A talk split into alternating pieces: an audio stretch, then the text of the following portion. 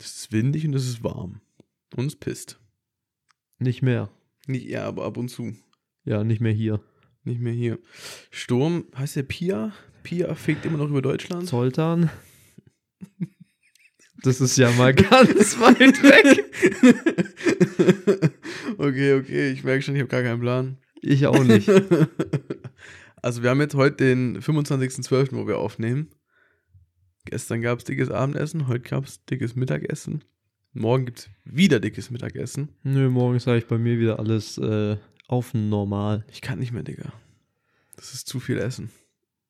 Ich finde auch dieses System von äh, so einer riesen Mahlzeit einnehmen einfach nur Wack. wack. Ja, das stimmt. Das macht dich einfach nur fertig.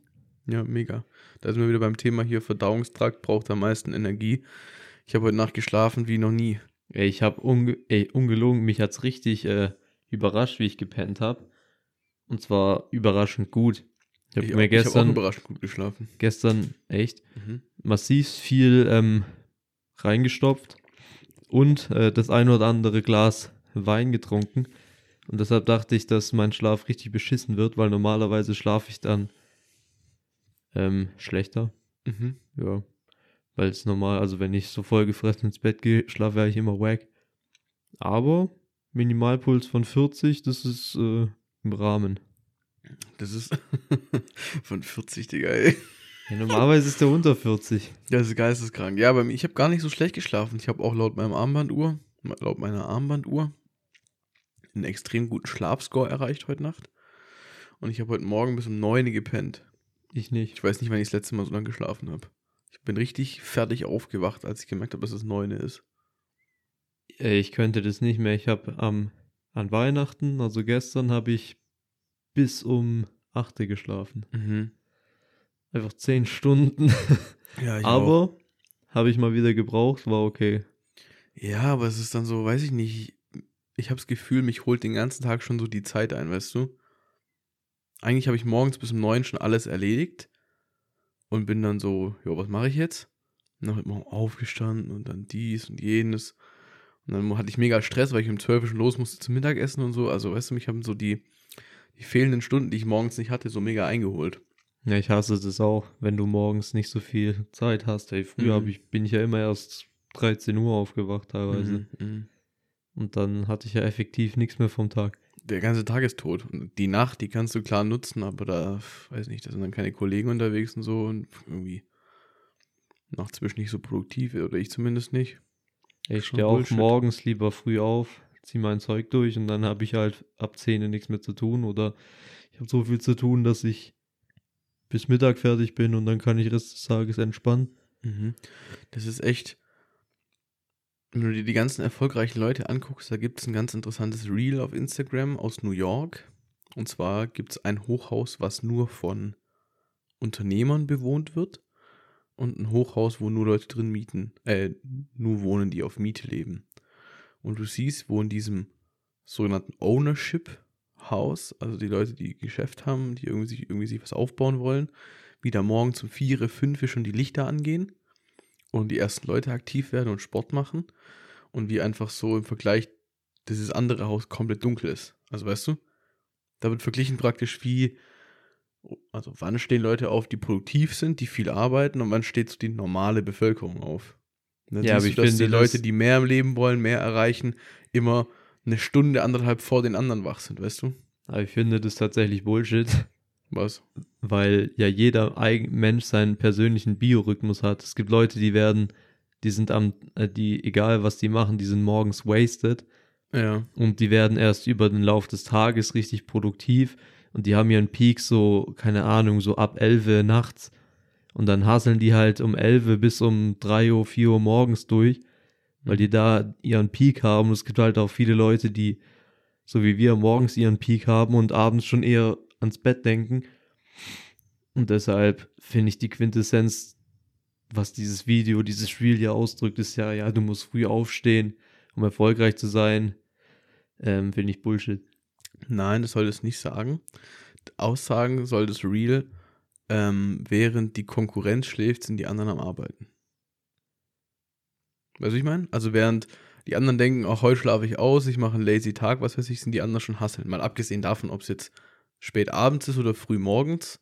Die Leute, die mehr im Leben wollen, die mehr rausholen wollen, sind die, die tendenziell länger arbeiten und noch die extra Meile gehen, nochmal die extra Stunde Arbeit oben draufsetzen. Abgesehen davon, ob es jetzt morgens oder abends ist, das ist egal, würde ich sagen. Weißt du, wie ich meine?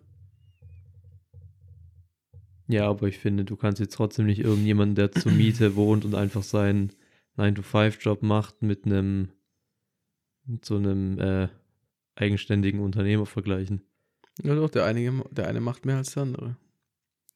Heißt Richtig, der aber wenn du glücklich in ist. deinem 9-to-5-Job bist, dann wirst du ja auch nicht um 5 Uhr aufstehen, Ja, um, äh, keine Ahnung, irgendwas zu machen.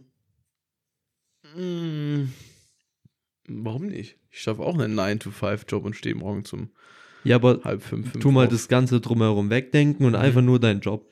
Mhm. Weil es gibt, also die größte Teil der Bevölkerung macht ja, sei, macht ja ihren Job und äh, ist Mhm. damit mehr Naja, oder weniger dann hast zufrieden. Du, dann hast du keinen Grund, früher aufzustehen.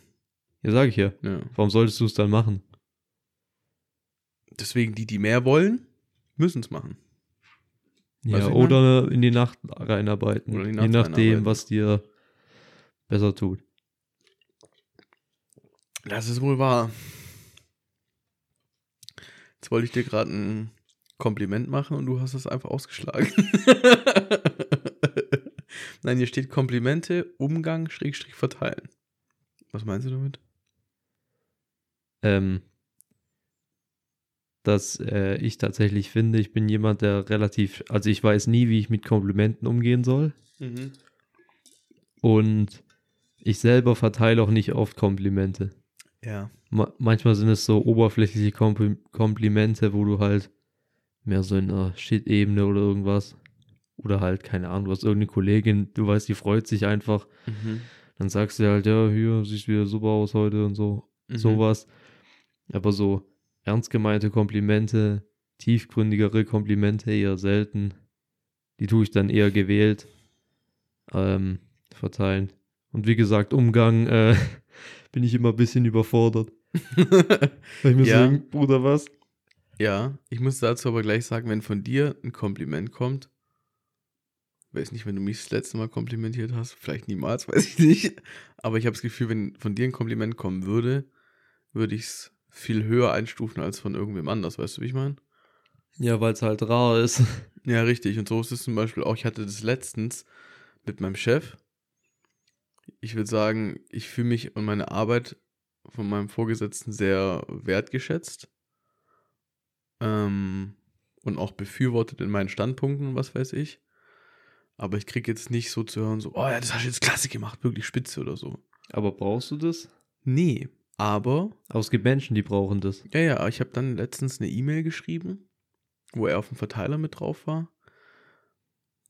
Und dann stand ich, habe gearbeitet und sagt er zu mir, Janis, die E-Mail richtig gut geschrieben. Und das war's. Dann habe ich mich wieder umgedreht, habe weitergearbeitet und hatte so das Lachen am Gesicht, so auf dem Gesicht, weil ich mich so gefreut habe. Weil ich habe mir sehr Mühe gegeben bei dieser E-Mail, es geschickt zu formulieren. Letztendlich war es ein Einlauf an eine andere Person. und habe es versucht, kreativ und gut zu formulieren. Ähm, und einfach dieses, diese kurze Anmerkung, hey, das hast du gut gemacht, die hat mich so gefreut, weißt du, dass es dann wieder was sehr Besonderes war. Einfach weil nicht jeden Tag man nicht dauernd hört, ah, klasse, sehr gut, bla bla bla, sondern einfach weil, wenn es dann heißt, das hast du gut gemacht, ist es wirklich gut gemacht. Ja. Und im Verteilen bist du da auch eher sparsam, bist du da eher ähm, also es gibt ja viele Leute, die tun äh, relativ schnell Komplimente verteilen. Ich weiß es nicht. Ich würde sagen, unterschiedlich. Ich würde sagen, zum Beispiel, meiner Freundin gegenüber erwähne ich sehr oft, dass ich stolz auf sie bin, weil ich es wirklich bin. Und die auch viele Dinge macht, wo ich sagen würde, da kann ich stolz drauf sein. Mehr als andere, aber halt auch dem geschuldet, weil wir viel, viel mehr miteinander sprechen wie mit anderen. Und ich würde aber sagen, dass meine Komplimente auch eher rar sind, weil ich vieles mehr als andere ähm, als selbstverständlich ansehe. Weißt du, wie ich meine? Also, ich habe ich hab würde ich sagen, ganz viel Voraussetzungen, weißt du? Irgendwelche Leute kommen so zu mir und sagen, guck, ich habe den Termin eingehalten, wo ich mir denke, ja, hä? Ich erwarte, dass du den Termin einhältst. Das ist jetzt nichts Besonderes, dass du dich an eine Termin-Deadline hältst. Das ist die Voraussetzung. Da brauche ich dich nicht komplimentieren, muss ich nicht sagen, was hast du toll gemacht, dass du pünktlich Dass abgegeben du, hast. dass du die Mindestanforderungen gerade so äh, hingekriegt hast. das ist, Ja, ich bin da auch ambitionierter ja, und deshalb äh, das ist auch Fluch und Segen zugleich, weil du oftmals dazu tendierst, Sachen von dir selber auf andere zu projizieren. Mhm. Und wenn ich jetzt zum Beispiel, keine Ahnung, irgendwas mache, was für mich selbstverständlich ist, und für eine andere Person ist das voll big, irgendwie ein Step oder so, ja, dann äh, werde ich das nicht anmerken, weil ich denke mir, ja, Wayne, Alter, ja. das ist, äh, sollte selbstverständlich sein und dadurch sollte es deine Mindestanforderung sein. Du sollst eher weiterschauen. Aber andere sehen es halt anders. Ja, richtig. Und ähm, ich finde, das ist oftmals ein schmaler Grat und ich finde es auch zum, also ich finde es wichtig, Komplimente zu verteilen, weil ich finde, Komplimente hat auch auf jeden Fall was mit Wertschätzung zu tun. Wenn ich jemanden komplimentiere und sage, hey, das hast du gut gemacht, dann heißt es für mich auch immer im Umkehrschluss, dass er meine Arbeit oder dass ich die Arbeit von ihm wertschätze oder dass meine Arbeit gewertschätzt wird. Deswegen finde ich Komplimente wichtig. Aber wie du gesagt hast, wie ich gesagt habe, an manchen Stellen völlig unangebracht oder unnötig, weißt du? Ja, aber wie gesagt, es gibt ja viele Menschen, die brauchen das. Also, es gibt ja viele Menschen, die ähm, denken, wenn sie nicht fünfmal am Tag irgendwie ein Kompliment kriegen, dass sie alles scheiße machen oder so. Und im Schwäbischen sagt man ja so gerne, nicht gemeckertes Kompliment genug. Ja. Ähm, aber das muss man immer Kannst du das bitte, sorry, kannst du das, kannst du das mal schwäbisch aussprechen für mich? Nein. ähm, aber da muss man einen Mittelweg finden, weil sonst bist du halt nur der mürrische Vorgesetzte, der irgendwie Ja. nicht alles schlecht redet, aber halt irgendwie, ja, so unnahbar, nie irgendwas mal anerkennt oder so. Ja. Und wie du gesagt hast, vielleicht tun sich dann die Mitarbeiter oder so nicht gewertschätzt fühlen. Ja, ich glaube, das ist ein schmaler Grad. Und die Frage, die ich mir stelle, ist, also, ja, wie lernt man das? Ist vielleicht die falsche Formulierung, aber so, so, so, können wir so ein Schema entwickeln, wo wir sagen, dann, dann ist Lob richtig angebracht? Also, ab wann lobt man? Wenn, wenn man was besonders gut macht oder wenn man was ausge... Also, weißt du, wie ist die Abstufung? Wenn jemand was gut ausführt, dann würde ich ihn jetzt nicht gleich loben dafür, weißt du?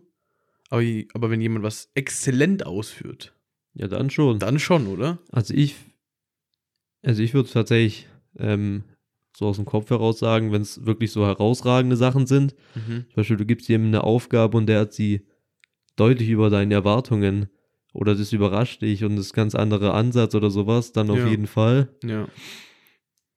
Aber ich finde es auch gerechtfertigt, wenn der zum Beispiel eine Woche lang kriegt eine To-Do oder so, der macht es und am Ende der Woche ist alles nach deiner äh, Zufriedenheit ausgearbeitet. Ja. Finde ich, ja, das ist absolut verlässlich, das ist top, Ja, ja. kann man auch anerkennen. ja, das ist auch richtig, ja. Ja, ich denke, das ist einfach zu einem wichtigen Miteinander gehört auf jeden Fall die Wertschätzung, die Anerkennung von der Arbeit durch ein Kompliment oder was weiß ich. Ich glaube, das ist wichtig für ein gutes Arbeitsklima. Also ich sage auch oft zu meinen Kollegen, dass ich ihnen dankbar bin, wenn sie mir Arbeit abnehmen oder so. Oder ich kriege ein Kompliment, wenn ich was gut gemacht habe. Und das macht schon, würde ich sagen, einiges einfacher, weißt du, wenn du einfach so weißt, dass du, ich finde, du halt, da hast du auch ein bisschen so, so, so das Gewissen, dass die Leute so einen Rücken haben, weißt du? Und dass sie einfach deine Arbeit, ja, nee, kontrollieren ist das falsche Wort, aber so verfolgen und so mit am Ball sind, weißt du, wie ich meine? Mhm. Bei jemandem, den es nicht juckt, dem es so scheißegal ist, so, der lässt es halt liegen, so, was weiß ich. Aber so, gerade wenn ich jetzt erzählt habe, wenn mein Vorgesetzter mir sagt, jo, gute E-Mail, dann weiß ich au automatisch, er hat sich damit befasst, hat sie vermutlich nicht nur überflogen, sondern wirklich gelesen. Mhm. Und was du gerade auch gesagt hast mit dieser Dankbarkeit zeigen, das musst du ja nicht über Komplimente machen. G- Nur, Richtig. nur allein schon, wenn dir irgendjemand, keine Ahnung, die Tür auffällt, dann sagst du, Ja. oh, vielen Dank oder so. Ja. Oder jeder, jemand nimmt dir kurz irgendwas ab oder, keine Ahnung, du fragst irgendwas nach und ja. der kann dir schnell eine Antwort geben oder gibt überhaupt eine Antwort oder tut sich dafür reinfuchsen. Mhm. Und weil, wenn ich jetzt einem IT-Spezialisten sage, keine Ahnung, hier mein Windows funktioniert nicht wirklich, dann sind wir wieder bei dieser Abstufung. Ist es jetzt gerechtfertigt, es zu loben, weil es keine exzellente Leistung ist für den Typen? Mhm. Aber du kannst auf jeden Fall äh, deine Dankbarkeit zeigen. Ja, das ist richtig. ITler auch schwieriges Volk, oder? Muss ich gerade so ansprechen, weil bei uns in der Firma haben wir eine IT und wenn da was nicht funktioniert, ist es prinzipiell erstmal PC neu starten, dann müsste es wieder gehen. Sagst du, ja, habe ich schon fünfmal gemacht, geht nicht. Ja, mal Ticket eröffnen, musst so ein blödes Ticket schreiben. Und ITler, das ist jetzt ein Angriff an jeden ITler da draußen gefühlt. ITler haben immer nur so ein ganz komisches Basiswissen und danach ist vorbei. Also wenn du so bei ITler sagst, so, yo, PC geht, ich sag, der hast du schon mal neu gestartet? Ja. Hast du das und das gemacht? Ja. Hast du das neueste Update? Ja. Dann weiß ich auch nicht mehr. So. ja, das habe ich, also bis dahin habe ich es auch selber geschafft. Das ist, ich hatte mal hier Probleme mit dem WLAN, gell? Habe ich einen Kollegen von uns gefragt. Ich so, jo, wie, jo, wie schaut's aus? Ja, das und das und das und das. Ich so, ja, geht, geht. Ah, dann weiß ich es auch nicht. Ich so, dein Job ist Netzwerk. Du müsstest mir das jetzt erklären können. So, du müsstest das jetzt tun können. also, Ja, so weißt wohl- du, wie ich meine? Kann, kann er wohl nicht. Ja. Ähm, Nils hat es in einem, in einem, äh, ha- hat es mir gegenüber ge erwähnt, dass es so Leute im Leben gibt. Ich überlege gerade, wie ich es formulieren kann, dass ich niemanden angreife, aber ich weiß, wie er gemeint, weißt du, wir sind alle von der Schule irgendwann in die Ausbildung. Und bei jedem hast du irgendwann gemerkt, so ab einem gewissen Grad, ja, der kann jetzt irgendwas, weißt du? So, jo, egal was Lars kocht, schmeckt mega gut. So, e- egal was so Arbeiten angeht, so auf Nils ist immer Verlass, auf Wall ist immer Verlass, so. Keine Ahnung, ich hab dann irgendwann die Mechatronikerlehre angefangen, wenn irgendwas mit Strom, Elektrik war, war ich, ich immer so am Bauen und so. Aber es gibt einfach gewisse Leute, allgemein aufs Leben bezogen, die machen eine Ausbildung, dann denkst du dir so, ja, aber ich würde den jetzt nicht da dran lassen, weißt du, wie ich meine? So, der macht irgendwas, wo ich mir dann denke, so, ja, der hat jetzt nicht so das Vertrauen in mir geweckt, dass ich ihm jetzt sagen würde, mach das. Ich glaube, ich weiß, wen du meinst. nee, also es ist gar nicht so spezifisch auf jemanden aus unserem Freundeskreis bezogen. Aber ich, es gibt viele Leute, auch so bei mir in der Ausbildung, so Kollegen, wo ich mir dachte, das, wenn es jetzt darum gehen würde, dass es zuverlässig gemacht werden müsste, würde ich es nicht dir geben. weißt du, wie ich meine? Ja, das hast du immer. Da sind immer so ein paar Kandidaten, die- sich in der du das gemerkt. Ich war auch so einer, die sich so durchmogeln, wo man sich denkt, eigentlich, eigentlich nicht. In der Berufsschule fand ich es echt immer krass, diese Abstufungen. Meinst du jetzt zwischen, Also diese Leistungs, diese Leistungsniveauunterschiede zwischen den Leuten fand ich schon teilweise echt krass. kennst du jemanden, der in der Schule richtig reingeschissen hat, aber so handwerklich, sage ich jetzt mal, also in seinem Job richtig gut war? Nee. Okay. Ich Also die meisten, Ich die sagen, ich ich länger so auf der, den ich länger ähm, in der Schullaufbahn verfolgt habe, Mhm. die tun ein relativ seltsames Leben führen, würde ich persönlich sagen. Okay. Weil ich war, also ich war in der Schule nie der Beste. Ich habe da immer ja schon hart reingeschissen, muss man ehrlich zugeben. Aber ich würde jetzt sagen, also mir ist im, im Nachhinein trotzdem was geworden, vielleicht auch mehr, also aus mir ist mehr geworden als aus anderen. Weißt du, wie ich meine? Also anderen war es mega wichtig, so gute Noten zu haben und so. Und die haben dann so einen 1,5er Zweier-Abschnitt. Und wenn ich heute mit denen rede und sage so, yo, was macht ihr? Ja, ich schaffe am Band. Ich so, ja, willst du studieren, Fortbildung? Nö. Ich so, willst du dein Leben lang am Band arbeiten? Ja. Wo ich mir denke, so, hä, du hast mega einen guten Abschluss, du könntest viel mehr daraus machen, so. Nö, ich arbeite am Band. Wo ich mir denke, okay. Ja, easy money. Ja, aber das da hatten wir schon mal in der Folge drüber. Easy Money, aber scheiß Arbeit, dann lieber weniger Money, aber eine gescheite Arbeit, oder? Ja, aber manche schlucken da und denken sich lieber easy money. Überleg mal, das hatte ich, das hat, da hatten wir, glaube ich, ein Reel gepostet zu sogar. Überleg mal, du verbringst acht Stunden am Tag auf einer Arbeit, auf der du gar keinen Bock hast. Das muss sich negativ auf dein Leben auswirken. Das ist, Natürlich, ich hatte das ja schon. ja. Da waren es so keine acht, da waren es halt mehr. ja, Mit psychischem Stress, mit allem. ja, das ist mega schleppend. Ähm, wenn wir jetzt gerade so beim Thema Arbeiten, Erfolg und so sind, ich habe aufgeschrieben, Erfolgreiche sind immer gleich, sie sind Experten auf ihren Gebieten. Weißt du, was ich damit meine? Safe. Was denkst du zu dem Take? Kann ich so unterschreiben. Eigentlich die meisten, die erfolgreich in irgendeiner Branche sind, sind halt in der Branche erfolgreich, weil die halt in irgendeinem Teil von dieser Branche extrem Experten sind und das gut aufgezogen haben. Irgendwie, die haben irgendein Wissen, irgendwas daraus entwickelt und jetzt sind die da irgendwie Marktführer für, keine Ahnung, irgendein mikroskopisches Teil oder sowas, Mhm. was aber nur von denen produziert wird und deshalb einen massiven Stellenwert hat. Ja. Ja. Also ich habe das gelesen, dachte ich mir so, ja, weil da ging es darum, wenn du dir so ein Side-Hustle oder so aufbauen willst, dann musst du nicht von allem irgendwie ein bisschen was können, sondern du solltest Experte auf einem Gebiet werden, was du voran pusht. Und wenn du Hilfe dabei brauchst, dann musst du dir einfach Leute suchen, die das können, weißt du? Also du musst kein Steuerberater sein, um ein Unternehmen zu gründen. Du solltest grob was von Steuern wissen, aber deine Steuererklärung brauchst du nicht selber machen. Dafür holst du dir jemanden, der das gelernt hat. Weißt du, Ja, richtig, da holst du dir halt einen anderen Experten dazu. Ja, also ich würde auch zum Beispiel sagen, dass du einen, einen Restaurant führen kannst, ohne Koch zu sein. Wenn du was von, ähm, von der Gastronomie verstehst, klar, Ja, musst du kein, kein Koch, kein Hotelfachmann, kein irgendwas sein. Das heißt, du kannst ein Restaurant aufmachen, obwohl du nicht kochen kannst, nur weil du dir halt Leute holst, die es können, die die Arbeit für dich machen. Ja, dann solltest du nicht in der Küche stehen Ja, und dich wundern, warum dann irgendwann Frank Rosin auf der Matte steht. Hör ich dich im Weg? oh ja, stimmt, Frank. Frank Rosin. Rosin, guter Mann. Geiler Typ. Ja, die Videos von dem, das ist echt immer so, so, das hatten wir schon mal, wir, sind, wir driften voll ab, aber das ist egal. Dieses Schema ist immer das gleiche. Es sind welche, die haben dann meistens schon irgendwie ihre sieben Häuser verkauft und haben trotzdem 20.000 Euro Schulden. Das läuft schon mega lang nicht. Essen und ist scheiße. Essen ist scheiße und die Buden sind irgendwie immer mega runtergekommen. Oder? Ja. Manchmal gibt es auch Top-Standorte, Top-Restaurants, aber es läuft trotzdem nicht. Mhm. Aber wir schweifen schon wieder mega Ja, ja. ab.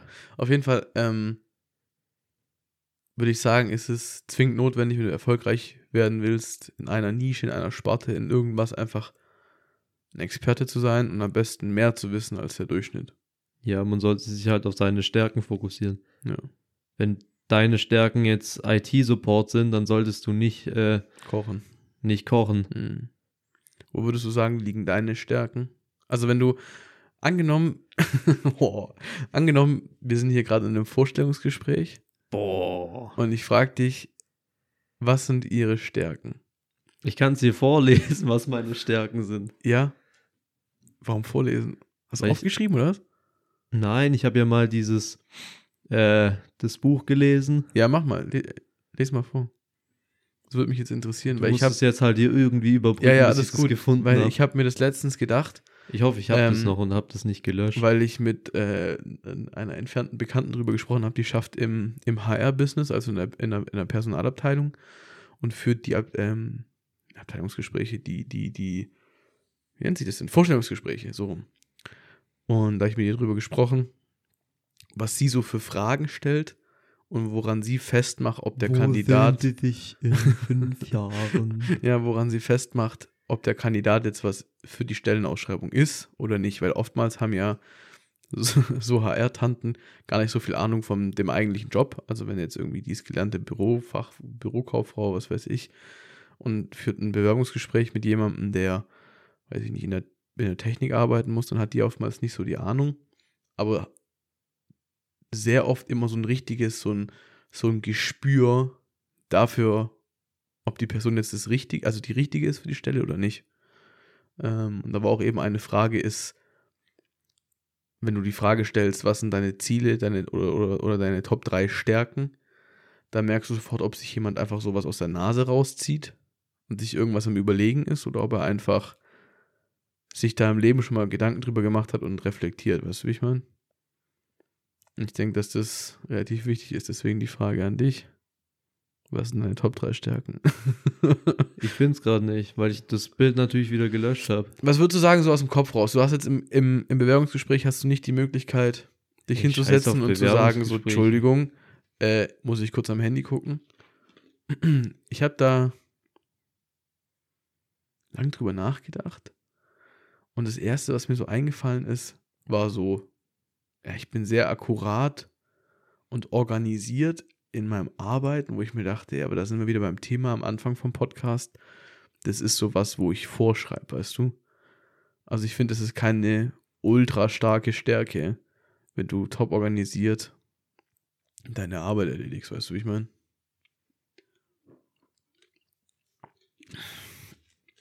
Ja, überbrück mal weiter. Ich habe gerade nur ein Rezept für Gulasch gefunden. Ähm, und, es ist, und es ist relativ interessant, wie du so die Psychologie in so einem Vorstellungsgespräch auch führen kannst. Jetzt habe ich mich hier verschluckt. Ey, ich heul. Das ist der beste Podcast, Digga, den wir je rausgehauen haben. Mhm. Auf jeden Fall. Nee, es gibt viele Möglichkeiten, so ein Bewerbungsgespräch richtig zu führen. Und es gibt echt Leute, die haben da so ein Händchen für. Eine der Fragen, wie ich gerade gesagt habe, ist eben so, was sind deine Ziele? Weil du gleich merkst, ob, dir, ob sich jemand irgendwas aus den Fingern raussaugt und noch, sich noch gar keinen Plan darüber gemacht hat. Und auch die Frage, die du angerissen hast, Ich kann gut im Team arbeiten. ich, kann gut im, ich kann gut im Team arbeiten und außerdem würde ich sagen, ähm, ich mache relativ pünktlich immer Feierabend, das heißt, ich mache auch sicherlich nicht viele Überstunden. Und na, eine weitere Frage war eben, was sind so Ihre Ziele und wo sehen Sie sich? Weil das einfach so die Fragen sind, wo ganz viele Leute dann irgendwie mega ausschweifen und anfangen, ja, ich und ich will das Unternehmen voranbringen und bla, einfach so mega ausführlich rausschweifen. Und aber die Leute, die sich wirklich Gedanken darüber machen und sich wirklich überlegen, was sind meine Ziele, wo möchte ich stehen, immer eine viel fundiertere Aussage bringen. You know? Yeah. Ich glaube, du, findest, ich glaub, du findest es heute nicht mehr. Ja, ich habe halt das, die Angewohnheit, alles direkt zu löschen, was ich nicht mehr brauche. Das ist stark, dass du dann überhaupt anfängst zu suchen, zwei Minuten lang, wenn du, wenn du die Ja, ich Angewohnheit dachte, ich alles hab zu das löschen. noch. Aber was war das für ein Test? Das war der Gallup Strengthness Finder. Ja. Da klickst du dich durch 200 Fragen oder so durch. Das sind immer so ähm, eher Fragen, weißt du? Die sind nicht so Mhm. Ja, ja, formuliert, Ja, ja, ähm, schwarz oder weiß, sondern ich bin, ich finde, also welche triff, äh, Aussage trifft eher zu, ich kann gut im, ich arbeite gern mit Menschen oder Mhm. Ich strukturiere gerne mal mir einen Wochenplan oder sowas. Ja. Ja, so Tests sind tatsächlich gar nicht so schlecht. Hast du jemals einen IQ-Test gemacht? Nee. Das ist auch was, was mich immer noch interessieren würde. So einfach mal so einen richtigen. Du kannst ja viel so im Internet machen, so Stuff, aber ob der so genau ist, weißt du nie. Mal so ein richtiger IQ-Test, wo dein Intelligenzquotient richtig festgestellt wird. Das, das wäre es irgendwie. Bin ich ehrlich, das äh, würde mich gar nicht so bocken. Ah, weiß ich nicht, ich finde es schon interessant und vor allem so, so, so, Dinge wie, das ist ja was, was du bei so IQ-Tests ganz oft machen musst, sind so, so Zusammenhänge finden. So zwischen Symbolen, Ja, so logisches Symbolbildern und so Denken. logisches Denken. Und ist es voll Wie meins. schnell. Oh, ich bin, ich hab's. Sehr gut. Also jetzt. Also, meine fünf Stärken, ähm, also absteigend, also das erste genannt ist am meisten, ist Behutsamkeit, Intellekt, Fokus, Wiederherstellung und analytisch. Mhm. Genau, Behutsamkeit, Mensch mit einem außergewöhnlich stark, mit einem außergewöhnlich stark ausgeprägten Talent für Behutsamkeit kann man an der Ernsthaftigkeit erkennen, mit der sie Entscheidungen treffen. Schwierigkeiten erkennen sie bereits im Voraus. Intellekt. Menschen mit einem außergewöhnlich stark entwickelten Intellekt sind geistig aktiv. Sie beobachten sich gerne selbst und schätzen Diskussionen mit Intellekt in Anspruch. Trifft auf jeden Fall zu. Sonst Jo. würden wir diesen Podcast nicht machen. Mit intellektuell hohem Anspruch. Ja, richtig hoch. Mehr oder weniger. Ein Fokus. Menschen mit einem stark ausgeprägten Fokus setzen sich Ziele und verfolgen diese, während sie eventuell erforderliche Korrekturen vornehmen. Sie legen zunächst Prioritäten fest und handeln dann in Übereinstimmungen mit diesen. Ist genauso, wie ich mein Leben eigentlich gestalte. Ich schaue, was will ich erreichen und dann sehe ich, okay, was ist der Weg dahin. Ich würde sagen, es passt sehr gut. Was war Punkt 1? Behutsamkeit. Behutsamkeit. Würdest du sagen, es gibt einen schmalen Grad zwischen Behutsamkeit und Ängstlichkeit? Nee. Also, dass jemand praktisch immer so hadert und sich, ja, soll ich es machen? Hm. Und dann aber mehr so zwischen, ich überlege mir behutsam, ob ich jetzt das wirklich ausführe, zu, zu mehr so ins Ängstliche gehe, dass es schief gehen könnte. Nee, Behutsamkeit spielt hier eher darauf an, mit was für eine Ernsthaftigkeit du Ach so, Entscheidungen Ach so, oh Gott, ich war voll falsch, ja, ja. dass du äh, Entscheidungen be, äh, länger planst, mhm. die überdenkst, abwägst und dann dich auch mit 100% in diese Entscheidung reingibst. Das ist auch das, was ich mal angesprochen habe mit dem Bestellen, dass ich ewig lang immer brauche, um Sachen zu bestellen. ja. Genau, Wiederherstellung. Menschen, bei denen das Talentthema Wiederherstellung stark ausgeprägt ist, gehen geschickt mit Schwierigkeiten aller Art um. Schnell finden sie heraus, was schief läuft und beheben das Problem im Handumdrehen. ja. Also, dass man schnell in einer Situation Lösungsansätze findet und ausprobiert und ja, im besten Fall das Problem löst. Mhm. Und analytisch, Menschen mit einem stark ausgeprägten Talent für analytisches Denken sind ständig auf der Suche nach Gründen und Ursachen.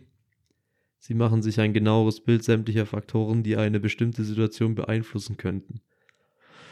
Das hätte ich tatsächlich ein bisschen zu der Behutsamkeit mit reingespielt. Ja, das blendet da ein bisschen mit rein, ja. Genau. Aber ich würde sagen, Ich finde, der beschreibt Test sehr gut. beschreibt sehr gut, ja. ja. Und für nächstes Jahr gibt es auch wieder einen neuen. Gibt jedes Jahr einen neuen Test. Ja, genau. Ich habe mir das. Buch gekauft, da sind diese ganzen Mhm. äh, Talente aufgestellt. Das finde ich ganz interessant, weil auch wenn du nur fünf Talente hast, also laut diesem Test, du hast natürlich auch mehr, aber dann müsstest du für eine Pro-Version zahlen und so, ja, ja. finde ich wack. Aber du, ähm, du siehst dann auch immer, okay, was, was, auf was legen die Leute Wert, wie arbeitest du mit denen und so. Und da kannst du auch deine Mitarbeiter oder Chefs oder was auch immer Kollegen analysieren. Die kannst du ja relativ schnell in solche Sachen einkategorisieren. Und dann Mhm. kannst du auch durch das Buch sehen, okay, was könnte die, also wenn du zum Beispiel mit einem Problem hast, der sehr autoritär ist, dann könnt, kannst du da halt nachlesen, okay, auf was legen die Leute besonders Wert und ähm, wie kannst du damit besser umgehen. Wie Mhm. kannst du es praktisch umsetzen? Das finde ich ganz geschickt. Hm. Ja, das ist cool. Was würdest du sagen? Hast du so eine Top 3 Buchempfehlung? Von den Büchern, die du im letzten Jahr, keine Ahnung, dreiviertel Jahr oder so gelesen hast? Ähm, hauptsächlich habe ich tatsächlich immer so entweder so Sachbücher gelesen. Mhm. Also was heißt Sachbuch? Ist halt so Bücher zur Ernährung, Ja. vegetarische Ernährung, ähm, mentaler Fokus und sowas Mhm. und Neuroathletik. Ja. Und äh, aber der Hauptanteil an Büchern, die ich lese, sind tatsächlich so Biografien über Sportler. Also sei es ein Frank Stäbler, Laura Dahlmeier, Jan Frodeno, Ja. den du hoffentlich auch noch liest. Buch habe ich hier stehen. Genau, das ist eher so das, weil das halt mich inspiriert. Ich will ein bisschen, bisschen was von den Leuten lernen. Also das heißt, du schaust dir auch aktiv was von denen ab. Ja, ich habe eigentlich aus jedem Buch was mitnehmen können. Auch ein Jan Frodeno hat einen Haufen ähm, coole Zitate und Sachen drin, die wirklich interessant sind. Mhm. Auch für dich als Nichtsportler. Ja. Auch was die Lebensweise angeht. Ja. Ein Satz zum Beispiel, der mich, äh, an, an den ich mich immer erinnere, wenn ich an das Buch denke, ist, dass der in Spanien war zum ersten Mal und die Spanier nicht damit flexen wie in Deutschland, wie viel sie arbeiten, sondern wie wenig sie arbeiten und wie viel Spaß sie am Leben haben. Mhm. Also auch solche Sachen sind da drin. Auch, geil, oder? Das ist schon geil. Das stimmt, wir hatten es da irgendwann mal privat drüber, dieses in Deutschland, ich habe, ich arbeite viel, ich bin extrem belastet, ich habe extrem Stress, wo also hinstellen, boah, cool, cool, aber eigentlich ist es doch viel, weiß nicht, ich habe manchmal das Gefühl, dass ich, ich würde sagen, ich habe einen guten Job, in dem ich gut bezahlt werde, in dem ich vom Gefühl auch fair bezahlt werde, ein Job, der mir Spaß macht, der mich herausfordert, der aber nicht mein ganzes Leben einnimmt. Und Das ich habe immer wieder das Gefühl, dass ich, dass ich von manchen Leuten belächelt werde, dass ich relativ wenig arbeite und so viel verdiene. Da, dazu gehöre ich auch. Also ich belächle dich nicht mehr, Ja, ja, weil es bei mir diesen Switch gegeben hat. Anfang des Jahres, wann war das? Mitte des Jahres irgendwann. mhm. Genau, dass ich mich da im Denken ein bisschen verändert habe. Aber früher war das tatsächlich so. Und ja, und ich finde es einfach schon immer einen unfassbaren Flex. Hey, ich kann einfach um 15.30 16 Uhr meinen Laptop zuklappen und Feierabend machen und es ist vorbei. Und ich muss nicht noch irgendwie in die Nacht reinhasseln oder bei irgendeiner Arschkälte draußen rumarbeiten und so. Es ist mega der Luxus. Ich habe einen Bürojob in einem warmen, im Sommer klimatisierten Büro, habe eine entspannte Arbeit, so meine 40-Stunden-Woche und fertig. Ähm, aber es gibt viele Leute, die dann sagen, ja, war 60 Stunden die Woche mindestens und dann auch samstags und was weiß ich, wo ich mir denke, hey, ich bin relativ dankbar darüber, dass ich im jungen Alter nicht irgendwie samstags noch prügeln muss. Wenn ich es will, kann ich es. Oder dass ich nicht krank Überstunden ab, äh, abarbeiten muss. Ja, für mich ist auch der größte Flex, deswegen finde ich äh, Jochen Schweizer auch ziemlich krass. Mhm. Ähm, für mich ist der größte Flex nicht, keine Ahnung, dass du viel verdienst oder solche und so Arbeitszeiten hast, sondern dass du dir selber die Arbeit so planen kannst, Mhm. wie du Bock drauf hast und arbeiten kannst, wie und wo du willst. Dass du die Freiheit hast. Genau, Freiheit ist ein großes Thema. Ja. Weil klar, Arbeit gehört zum Leben, Arbeit gehört dazu, irgendwie müssen wir unsere Brötchen verdienen. Aber ich finde, das sollte nicht zu viele einnehmen. Das ist richtig. Und du solltest es auch immer noch gerne machen. Ja. Ich finde, das ist, das ist halt immer das Interessante. Ich denke, da spalten sich die Wege zwischen ich arbeite mehr und viel, weil ich es möchte und oder ich muss viel arbeiten, weil ich mir sonst mein Lifestyle oder sonst das Leben nicht finanzieren kann. Das zweiteres scheiße ist und auch oftmals vielleicht dadurch bedingt ist, weil man in einem Job arbeitet, der unterbezahlt ist. Da rede ich von Krankenpflege, da rede ich von Allgemeinpflege, Krankenschwestern, auch Ärzte, was Ja, weiß ich fast alle sozialen Berufe. genau, Erzieherin, bla bla bla, ähm, dass das scheiße ist, dass du Überstunden machen musst, dass du Nachtschicht arbeiten musst, Wochenendzuschläge brauchst, um über die Runden zu kommen, das steht außer Frage. Ähm, aber letztendlich ist es, ist es viel geiler, wenn du den Standpunkt hast, ich kann 40 Stunden arbeiten und habe genug. Oder ich arbeite mehr, weil ich es freiwillig machen möchte und weil ich es einfach kann. Ja, weißt du? also mein absolutes Ziel ist immer noch einfach diese, diese Freiheit zu besitzen, dass du ähm, halt arbeiten kannst, wann und wie du willst und wie viel du willst und so. Das finde ich halt absolut den größten Flex, den du in der Arbeitswelt machen kannst. Ja.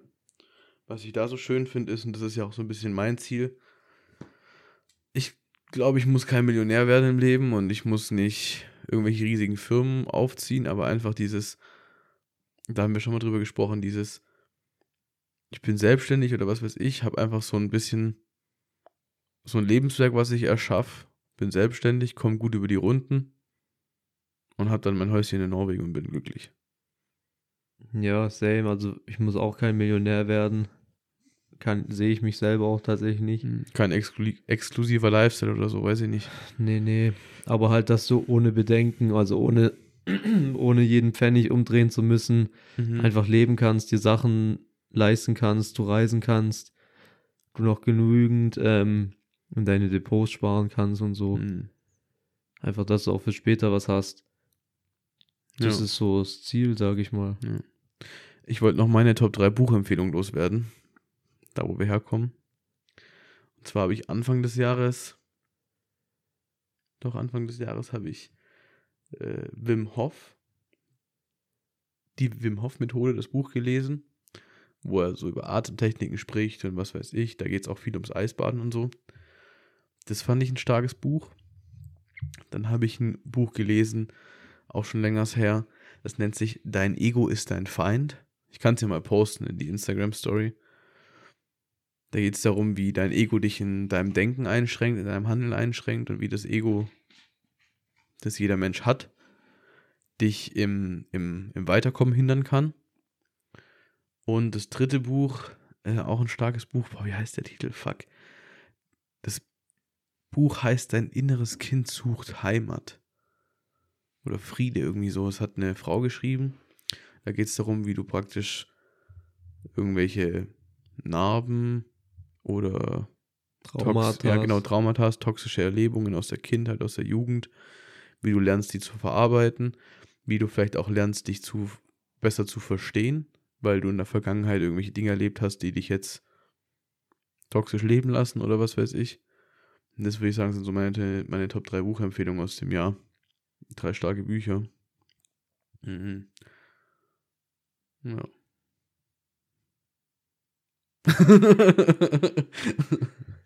ähm, ich habe hier noch Thema Geld stehen. Was würdest du sagen, was für einen Stellenwert hat das Thema Geld in deinem Leben? Wie, wie wichtig ist dir ein gedecktes Konto? Wie wichtig ist es dir, dass du beim Einkaufen, wenn es so ist, nicht, nicht auf den Preis achten musst? Was für einen Stellenwert hat das in deinem Leben? Und ich glaube, Geld hat für jeden, der nicht gerade Jeff Bezos ist, einen ziemlich signifikanten Stellenwert. Mhm. Weil ohne Geld geht's halt nicht, außer du bist halt wirklich so irgendwo hin hinter Tupfingen, weißt du, so irgendwo in der Pampa auf so einem Aussiedlerhof, wo du dich selber versorgen kannst, Ja. weil du keine Ahnung, dir selber auf den Feldern dein Gemüse und alles anbaust. Dann ist dir Geld, glaube ich, egal. Ja. Aber das ist ja ein ganz kleiner Prozentsatz, auf Jo. die das zutrifft.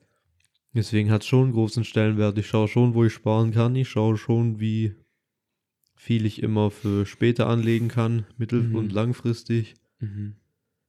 Ähm, und ich schaue auch schon, dass ich meine Ausgaben in Grenzen halte. Ja, und nicht übertreibe, aber dazu neige ich tatsächlich eher nicht. Meinst du übertreiben? Ja. Hm. Also wenn ich mal auf den Schlag über 500 Euro ausgebe, ist es schon selten. Und dann ist es schon sehr überdacht. Mhm. Ja, ich habe das. Ich habe die De Debatte mit mir selber ganz oft, dass ich das Gefühl habe, dass dieses Thema Geld, Geld haben, Geld verdienen, Geld besitzen, was weiß ich, einen höheren Stellenwert einnimmt, als es eigentlich sollte. Also, dass es mir. Mir ist es wichtig, viel zu verdienen, mir ist es wichtig, eine gute Arbeit zu haben, mir ist es wichtig, gut aufgestellt zu sein. Mir ist es wichtig, ein gutes Auto zu fahren. Und ganz viele Leute sagen, wenn du mit denen darüber re äh, redest, meinen, also meine Aussage ist immer, ja, mir ist es wichtig, ein gutes Auto zu fahren, damit ich gut von A nach B komme, weißt du? Also ich fahre gern mit Sitzheizung ins Geschäft. Ich habe gern ein Auto, mit dem wir sind letztes Jahr nach Nor Norwegen, Schweden geballert. Ich finde, mein Auto fährt sich sehr schön. Und mit einer Klapperkiste wäre es nicht so angenehm gewesen. Und ich sage dann zu mir selber, ich könnte es auch anders, aber ich bin, in der, ich, bin, ich bin in der Lage, es mir leisten zu können. Warum soll ich es dann nicht tun? Weißt du, wie ich meine? Ganz viele sagen dann, ja, aber du kannst ja auch eine billige Karre kaufen und das ist nur, weil du, weiß ich nicht, irgendeinen Wohlstand willst, den du dir gar nicht verdient hast, und so, wo ich mir denke, ja, pf, keine Ahnung. Weißt du, wie ich meine? Mhm. Also, klar, ich würde auch noch mit einer billigen Karre von A nach B kommen, aber ich habe mein Auto und ich bin da froh drüber und ich weiß, was es kostet und es kostet, keine Ahnung, ob es zu viel ist oder zu wenig, weiß ich nicht. Eher zu, eher zu viel. Ähm, aber mir ist es halt wichtig, weißt du? Mhm. Gar nicht dieser Stellenwert nach außen, weil es gibt viele auch in unserem Freundeskreis, die eine teurere Karre fahren oder mehrere Autos haben oder was weiß ich, aber einfach dieses, ich habe eine Karre, komme ich trocken von A nach B, fährt sich gut, ich habe eine Musikanlage, gut ist. Ja, du tust halt deinen Standard so decken. Und Mhm. wenn es dein Standard ist, ich bin da ein bisschen simpler, ich bin mit meinem Auto zufrieden. Ja, und selbst du hast keine Schrottkarre. Ja, safe. Da Weil ich mich auch mit einer Schrottkarre nicht so äh, wohlfühlen würde. Da sind wir Ja. beim gleichen Thema. Das ist halt eine andere Stufe. Aber bei mir hatte dieses Stellen, äh, dieser Stellenwert Geld einen kleinen Switch erlebt. Mhm. Und zwar, dass es mir jetzt tatsächlich so auf berufliche Sicht eher wichtiger ist, Ja. die genannten Aspekte von eben, also eher so die Freiheit zu haben. ja. Ich arbeite lieber 35 Stunden die Woche für vielleicht ein bisschen weniger Gehalt Mhm. oder halt ein ähnliches Gehalt, Mhm. aber habe dafür viel mehr Zeit, Ja. was mir eher wichtiger ist ja. Ich finde find Geld unfassbar lästig. Ich hasse Geld dafür, dass es Mittel zum Zweck ist. Ich finde es richtig ätzend. Weißt du, du brauchst Geld, um zu tanken. Du brauchst Geld, um einzukaufen. Du, brauch, du brauchst es ja. Ja, Geld Ich ist hab da überall, es richtigen- geht jeden Tag eigentlich nur um Geld. Ich habe da so eine richtige Hassliebe drauf, weißt du? Ohne Geld kommst du nicht weit, aber am liebsten würde ich drauf scheißen. Ja, Weißt wie ich aber mein? geht halt noch nicht. Was heißt noch nicht? Ja, wenn du, wie gesagt, in du- Aussiedlerhof in so. Norwegen mit ein bisschen Farm und sowas, dann kannst du ja auch selber leben. Mhm. Oder wir haben irgendwann so The Great Reset und wir handeln mit Karotten und Kartoffeln. Jo, hast du mir eine Karotte? Ja, nur wenn du mir ein Brötchen hast, okay. Hm. Ja, weiß ich nicht. Ich habe darüber nachgedacht. Ich denke immer wieder über Geld nach.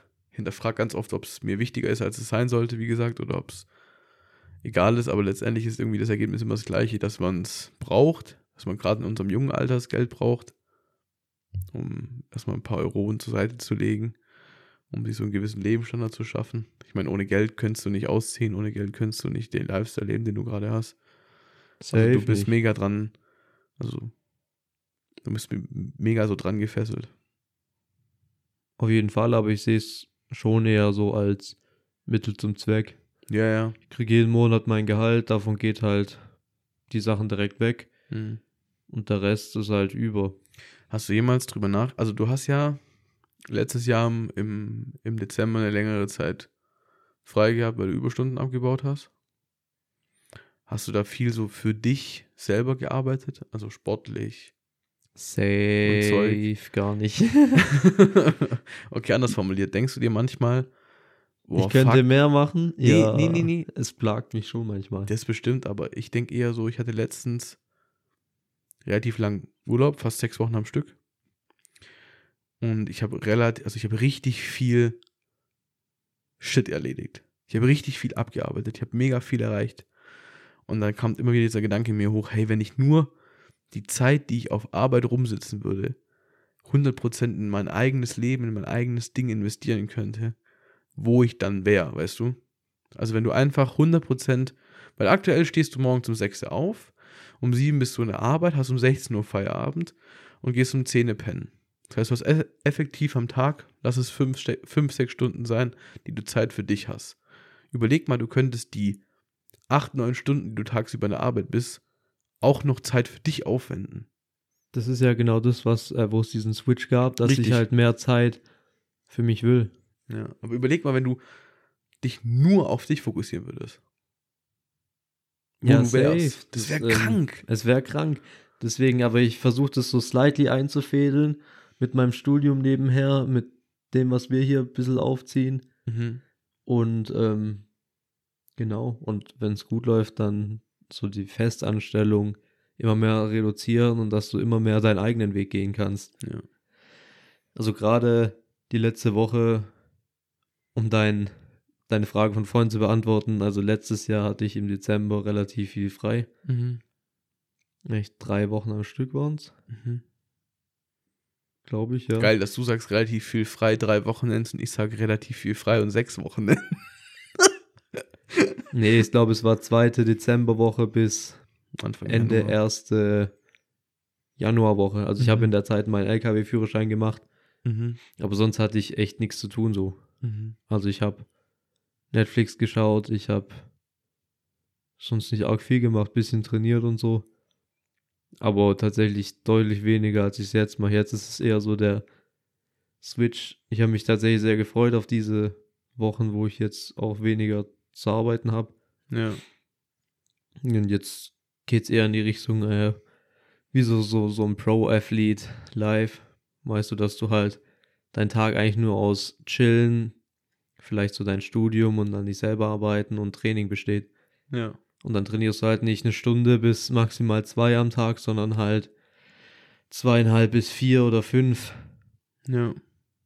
Ja. Und ich muss sagen, die Woche hat mir echt gut getaugt. Zu gut. Ja,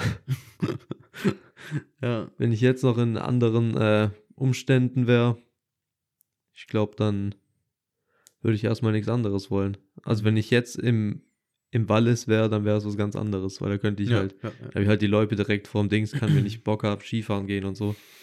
ja. Mhm. Aber ja, Ja, deswegen ist es wichtig, sich auf lang oder kurz diese Umstände zu schaffen. Wir hatten es gerade über, über Geld und Auswandern, Schweden, Norwegen. Ja, wir stehen ja Angeln, Angeln in Schweden und Norwegen. Da erinnere ich mich an unseren Urlaub, wo du extra diese Karte gekauft hast und wir Stimmt, am nächsten Morgen schon wieder weggefahren Alter, sind. ich habe eine Angelkarte gekauft, aber gut, was hat die gekostet? 9 Euro oder so für drei Tage, also nicht die Welt. Aber stimmt, die hat Geld gekostet. Hm, naja, nee, ich habe ähm, das aufgeschrieben. Bist du, bist du ein Tagträumer? Definiere. Na, ich habe das beim Autofahren ganz oft, dass ich so in den Flow-Zustand komme. Und dann so, weiß nicht, so in Erinnerung schwelgt, nennt man das so. Und ich bin da ganz oft in Schweden beim Angeln. Also wenn ich von der Arbeit heimfahre und einen relativ stressigen Tag hatte, nutze ich die Heimfahrt ganz zum Abschalten. Und dann sitze ich so, höre Mucke und denke mir so, weiß ich nicht, ich setze mich immer so, ich, wir sind mit der Familie ganz lang auf einen Campingplatz gegangen. Und wenn ich irgendwie nachdenke oder abschalten muss, dann denke ich, wie ich, oder, also ich versetze mich in die Lage zurück, wie ich da als 15-jähriger Bub sitze, im strömenden Regen und die Angel rausschmeiße. Und sie so ganz, weißt du, so, Ich weiß genau, was du meinst. es ist ruhig, es tröpfelt, du angelst, du kommst runter, so, das ist so mein genau das ist das äh, Ruhebild-Phänomen. Ruhebildphänomen. Das ist eine angewandte Metalltechnik. Mhm. Nutzen viele, um in, also vor Sport oder einfach vor stressigen Situationen, Ja. um sich zu erden, um ihre Gedanken wieder neu zu sortieren, um sich runterzubringen. Aber Aber dann stellen die sich einfach ein Bild vor oder Ja. ein irgendwas, was sie halt zettelt, was sie Mhm. wieder runterbringt. Genau. Um ihre Gedanken zu sortieren, den Puls ein bisschen runterzufahren, die Aufregung einzubehalten. okay, also ist es gar nichts so Abwegiges. Nö, das ist eine angewandte Mentaltechnik. Hast du sowas? Also, Ich habe sowas nicht. okay. Ja, ich denke mir das ganz oft, das ist einfach so, wir waren an dem See, wo dieser Spot ist, in Stora Schweden, Böhr. Stora Böhr, wo ich Und wurden massiv vergewaltigt von ey, oh mein Gott. Wo ich rübergefahren bin, quer über den See zum Campingplatz, und das ist einfach so, da kommen so richtige Glückshormone in mir vor, weißt du? Wenn ich da dran denke, weißt du, das war so, das klingt jetzt voll komisch, aber du warst ein Kind, alles ist gut, du hast keine Probleme, so weißt du? Und das ist auch so ein bisschen das, was dann so in mir hochkommt, wenn ich mir so denke, Digga, damals einfach Angel reingeschmissen, zwei Stunden lang kein Fisch gefangen, ja, okay, wieder heim, also wieder heim zum Wohnmobil und so. Was anderes gemacht. Einfach so, Das unbeschwerte Leben. die Zeit verging langsam, so, du hast Gefühl, den ganzen Tag gespielt und es wurde nicht dunkel. So, es war einfach, ja, das unbeschwerte Leben, richtig. Deswegen, wenn ich heimfahre, dann irgendwie, dann überlege ich mir so, ah, Digga, jetzt angeln, das wär's. Wo ich Angeln hasse, weil ich nicht geduldig bin, aber das ist einfach so, so, das meine ich mit Angeln in Schweden und Norwegen. Ich versetze mich gern so in diese, in die Lage. Natürlich auch, weil es landschaftlich unfassbar schön ist da oben. Ja, das ist so dein persönliches Ruhebild, was dich wieder Ja. runterbringt. Ich bin gern, gern vom Kopf her im Urlaub da oben. Ich bin auch gerne im Urlaub. ja, deswegen also dieses Ding mit Grundstück, aber wenn dann eher in Norwegen, oder? Wir sind mehr so die Norweger. Also ich persönlich sehe mich eher Norwegen. Aber eher inlandstechnisch an einem See oder eher so rough Felsen, Fjord? Müsste ich mir noch mehr anschauen. Ich würde ja gerne nach Trondheim. Mhm. Und ja, Oslo finde ich mega nice. Einfach weil du so, du hast eine Großstadt. Ko kostengünstig. Kostengünstig. Kostengünstig. nee, aber dann hast du auch den, den Hollenkollen oder den Woxenkollen. Ja. Und es ist halt mega nice. Also du bist, ja. das ist halt eine Großstadt direkt am Fjord. Und äh, dahinter ist erstmal Wald. ja, und du, du hast es auch, ich weiß nicht, wie, wie wichtig dir das ist, aber ich finde, Oslo ist gut erreichbar von hier, weißt du? Auf jeden Fall. Also einmal zack, hoch, Göteborg, äh, ähm, Kopenhagen, Malmö, Brücke rüber, Ja, oder Schweden hoch oder hochfliegen. Also Oslo ist tatsächlich eine gute Position und du hast halt direkt die Grenze. Das heißt, du kannst ja auch entscheiden, nach, nach, nach Schweden rüber zu fetzen und so. Es ist ein schöner Spot. Ist Ja, schön. Os Oslo ist schön tatsächlich zentral. ein, ähm, ich würde noch, äh, ich würde sagen, vielleicht ist Stockholm noch ein besserer Knotenpunkt für so die skandinavischen Länder. Aber ich finde Oslo eigentlich einen sehr schönen Ausgangspunkt. Ja. Und Stockholm ist gar nicht mal so nah, wie man denkt. Man muss relativ weit, also du fährst ja relativ weit raus Richtung Osten. Ne? Ja. Also die ganze Landzunge entlang, das ist relativ weit. Oslo ist da kürzer. Schon, aber ich meine so als zentralen Knotenpunkt Stimmt, für weil du die hast halt dann- skandinavischen Länder. Genau, du hast dann halt Nordsee, Ostsee, keine Ahnung, zwischen Finnland, also du bist dann auch noch schneller in Du Finnland. bist zwischen Finnland, Estland, zwischen Lettland und Norwegen, äh, unter dir ist Dänemark und Ja. so. Ja. Bist auch schnell an die, ich denke, an die ba ans Baltikum gebunden. ja, ich denk, wir sind uns einig, alles, was über Deutschland kommt, ist gut. Auch Dänemark ist geil. Dänemark ist auch sehr geil. Mhm. Ja, aber ich sehe mich tatsächlich eher in Norwegen. Irgendwie finde ich es in Norwegen ein bisschen, bisschen besser, weiß ich nicht. Ich war Mhm. aber schon länger nicht mehr in Schweden. Mhm. Ja, ich auch, wenn er nur durchgefahren. Aber irgendwie, keine Ahnung, irgendwie sagt mir Norwegen ein bisschen mehr zu. Ich finde es geil, dass es einfach so reich ist. nee, ich finde ich find einfach äh, den, die, äh, wie sagt man das? Also die Shape von dem Land richtig Ja. nice. Ja. Es ist halt einfach so ein, ein großes Glied, was sich so einmal darüber streckt. Es ist arschlang, du hast die Lofoten, du hast überall Fjorde, kleine Inseln, du hast das Fjell, das ist mega abwechslungsreich. Mhm. Da gibt es ein schönes YouTube-Video, nennt sich irgendwie so, glaube ich, auf Englisch, wie, wie Norwegen die perfekte Ökonomie schafft. Also wie sie trotz den schwierigen Landschaftsverhältnissen die perfekte Infrastruktur mit Bus, Bahn, Auto, Flugzeug schaffen und auch Schiff. Ne? Also praktisch so eine zentrale Straße, die durch Norwegen durchführt, die dann aber überall Arme hat, die in die verschiedenen abgelegenen Orte reichen und so, dass du, obwohl du überall Berge, Tunnel, Brückenzeug hast, du extrem mobil bist. Das finde ich auch sehr äh, beeindruckend, Mhm. weil wäre Deutschland in der Situation, würde das mit dem Verkehr nicht funktionieren. ja, das ist Also richtig. du hast ja Haufen Fjorde, die du halt nicht umfahren kannst, sondern wo eine Fähre kommen muss, mhm. um dich ähm, darüber zu schiffen. Und allein das, dass es alles getaktet ist und dass es alles funktioniert, das braucht halt eine gute Planung. Und ich finde es auch in Norwegen irgendwie so geil. So, du kommst so, ich war dieses Jahr zum ersten Mal in Bergen Ja. und Bergen ist zweitgrößte Stadt in Norwegen. und dann kommst du da an und es ist eigentlich eher so, so ein schnuckliges, so eine schnucklige Hafenstadt. Mhm. So ein bisschen an die, an das Fjell anlehnend und das ist Bergen so. Wie viel Einwohner hat Norwegen? Das ich fünf nicht. oder acht Millionen, irgendwie sowas. Hast so mich- ich würde sagen, deutlich mehr. Nee. Google. Google. Das interessiert mich jetzt. Also ich würde, ich, ich sag, Norwegen hat 8 Millionen Leute, Boah, ich sag, die Einwohner. 8 Millionen ist ja schon. Das Die haben schon, nicht viel, die haben ein Zehntel von Deutschland. Und du hast mich vorher gefragt, wie viel hat ein, wie viel Einwohner hat Deutschland? Das sind 84. Ich meine, dass die ein Zehntel haben, also 8 Millionen. Oder 12? Ich, ich, ich lege mich auf 8 Millionen fest. 8 Millionen, sagst du. Also, Nor ich, ich weiß zum Beispiel, dass Neuseeland mehr Schafe hat als Einwohner. was ich sehr lustig finde. Weil. Was? Hä? Wie viele Einwohner hat Norwegen? Also, der Stand ist von 2021. Das ist drei Jahre her, ist okay.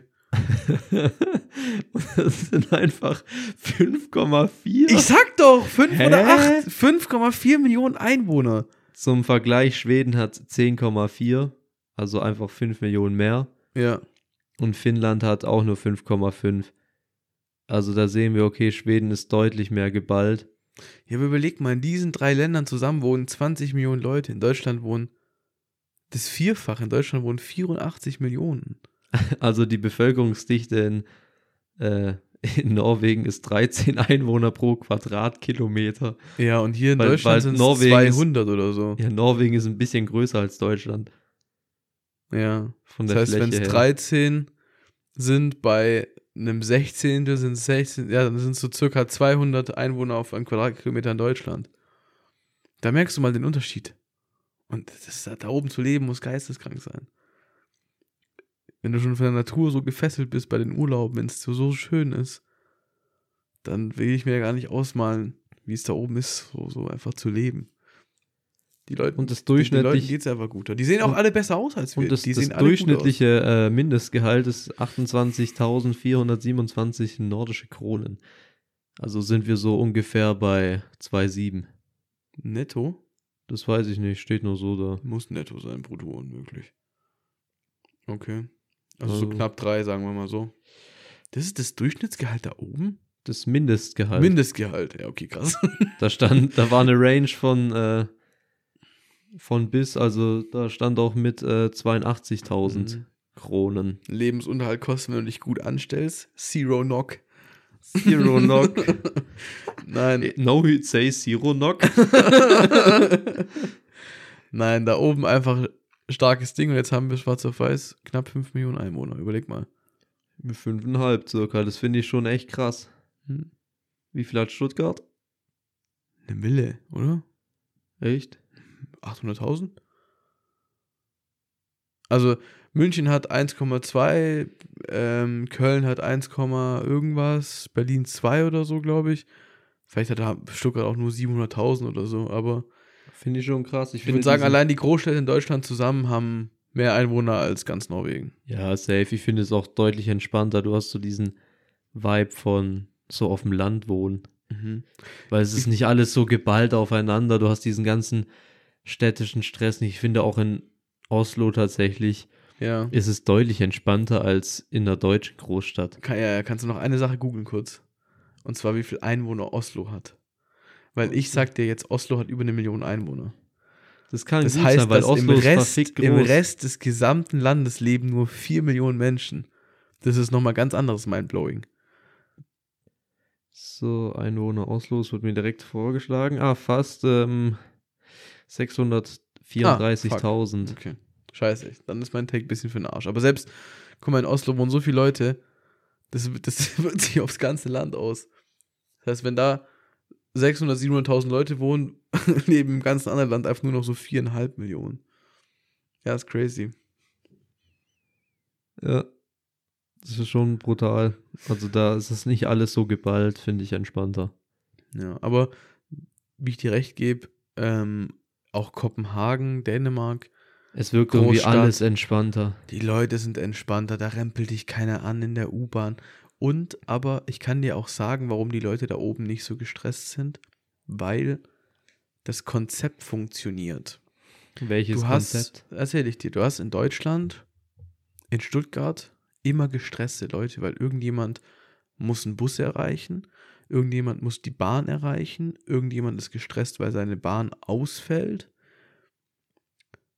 Du hast jede Menge Autos, die sich anhupen, die über Rot über die Ampel fahren, irgendwelche Fußgänger anfahren, also du hast puren Stress. Und da oben bin ich mit meinem Bruder Anfang des Jahres durch die City gefahren. Wir haben uns ein paar Häuser angeguckt für seine Abitur, Kunstarbeit, so Architektur, was weiß ich. Wir sind mit einer, mit einer U-Bahn-Linie gefahren, da kam sage und schreibe alle drei Minuten eine U-Bahn. Das heißt im Umkehrschluss, es ist scheißegal, ob du deine U-Bahn um 12.05 Uhr verpasst, weil Aber um 12.08 Uhr kommt die nächste. ich will dich nicht aus deinem äh, Traum reißen, aber das Ja. ist in Deutschland ja genauso. Was?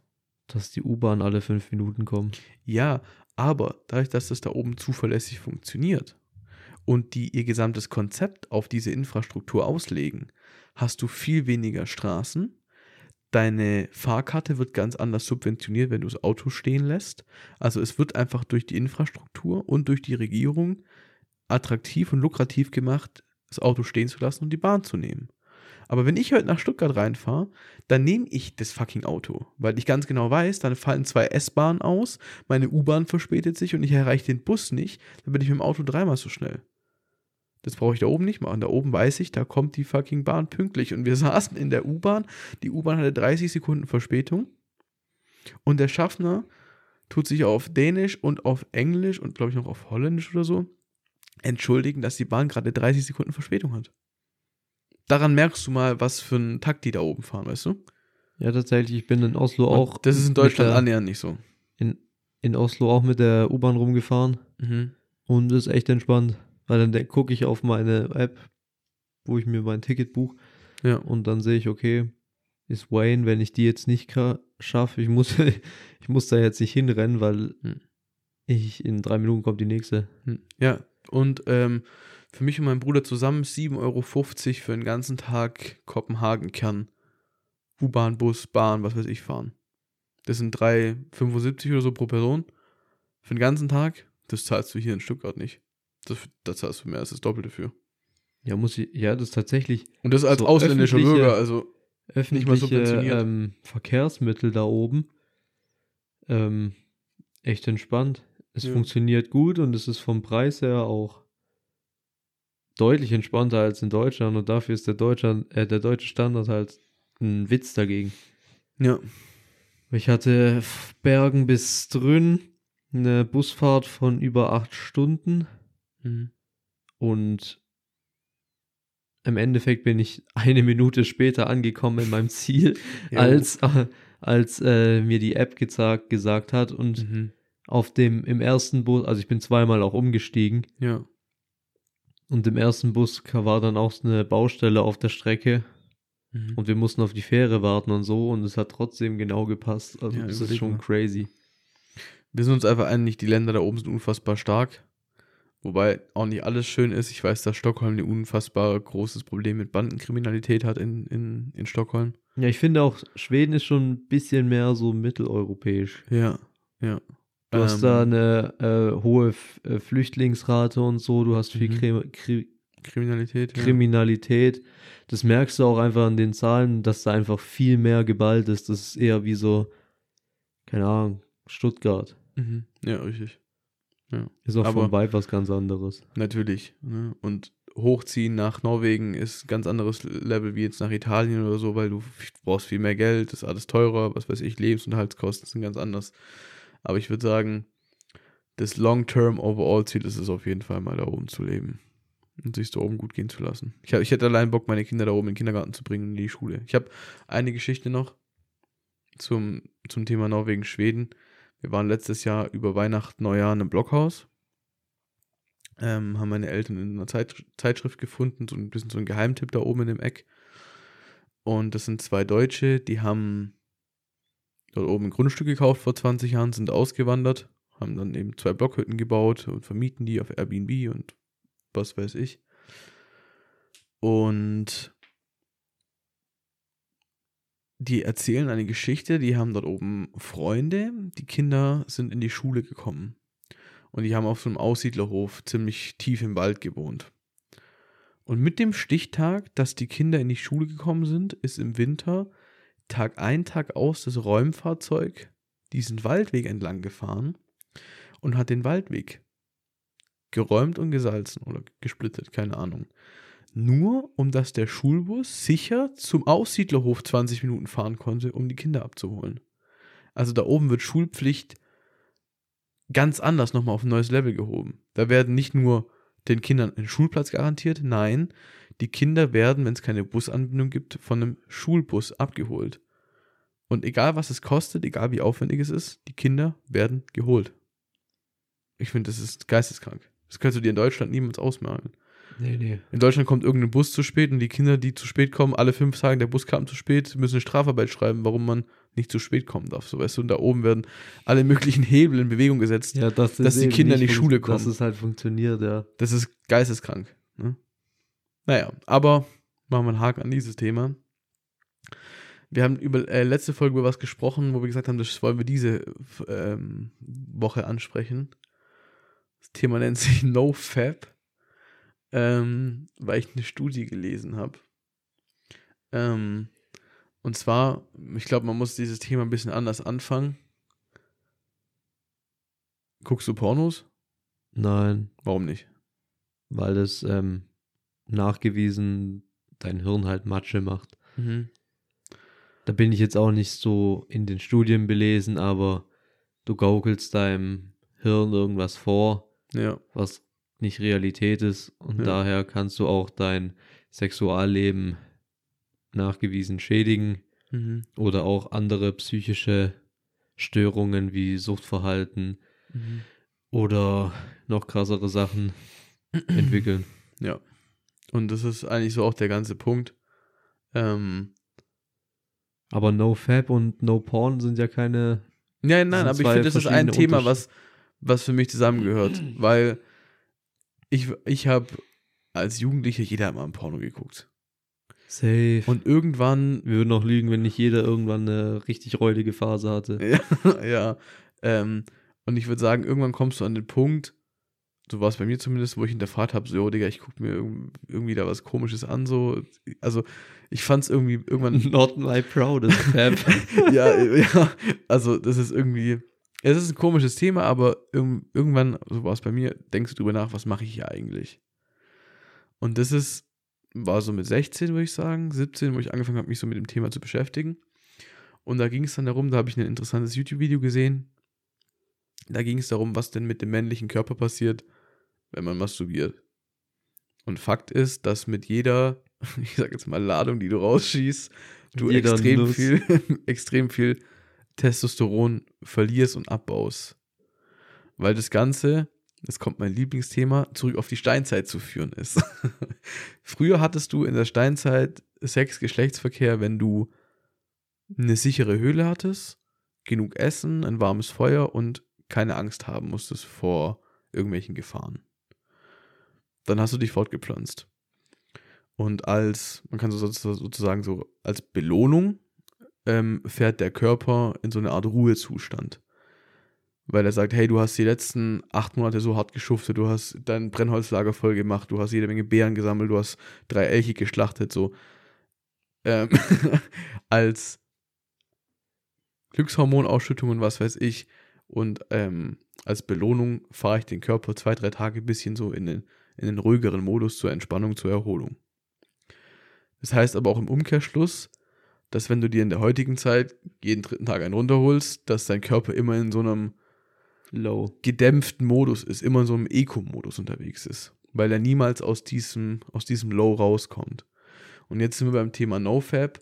Deswegen kann das dein Hormonhaushalt, dein Testosteronlevel, dein Energielevel extrem steigern und also extrem verändern, wenn du einfach mal aufhörst, dich jeden Tag selbst zu befriedigen oder Sex zu haben, indem du es einfach mal nur alle zwei Wochen oder so machst. Ja, und ähm, dazu deinem weiteren Punkt mhm. mit dem äh, Krebsrisiko. Du hast gesagt, du hast dich belesen. Ich habe, ich habe, glaube ich, irgendwann mal aufgeschrieben, irgendwie vier, fünf Mal oder so im mhm. Monat. Er tut das Krebsrisiko auf jeden Fall schon senken. Das heißt, ja, das reicht, es, keine Ahnung, alle zwei Wochen, jede Woche, keine Ahnung.